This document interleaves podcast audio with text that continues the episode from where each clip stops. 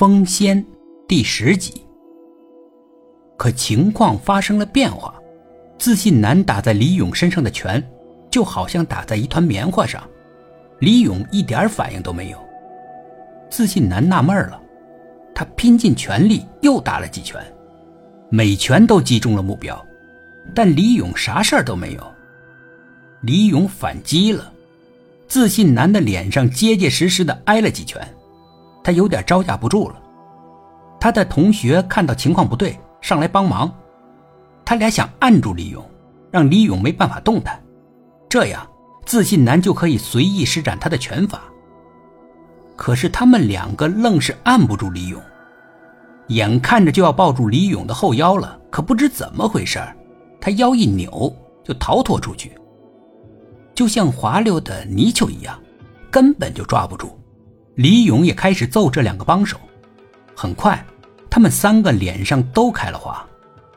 他们发了狂，可就算是他们恼怒的发疯，他们也拿李勇没办法。他们三个就像会移动的沙包一样，唯一能做的事情就是挨拳头，偶尔还会摔倒在地上。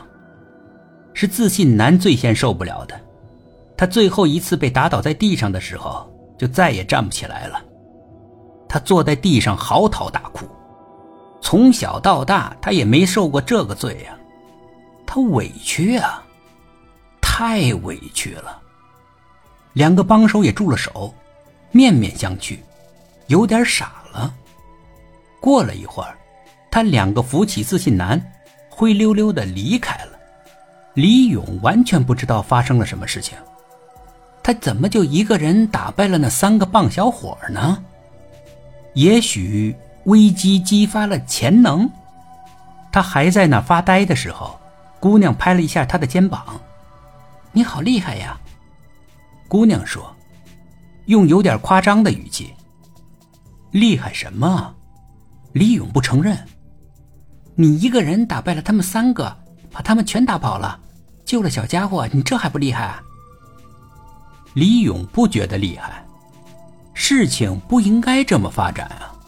尤其是他嘴角的血提醒他，他曾经多么狼狈，情况怎么就突然翻转了呢？他怎么就突然成了武林高手了呢？那三个棒小伙怎么就突然变得不堪一击了呢？想不明白。可姑娘不给他思考的时间，你是个大英雄，来，我要给英雄一个吻。李勇有点扭扭捏捏，别闹了。李勇说：“他躲避着姑娘。可姑娘既然决定了，就一定要实现他的想法，就算那个默不作声的老头在旁边，他也不在乎。他很彪悍。他固定好李勇的脑袋，在李勇没有血的那一侧脸庞上，来了一个大大的吻。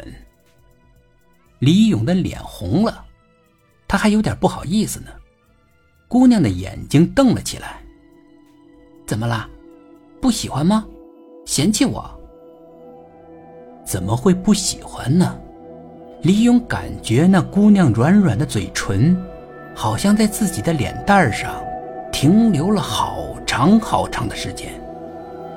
呃，没有，没有什么，没有嫌弃你。那你干嘛躲来躲去的？李勇没有办法回答。姑娘倒大方，不嫌弃我呀？那么，来，再让我吻英雄一下。李勇又扭捏了。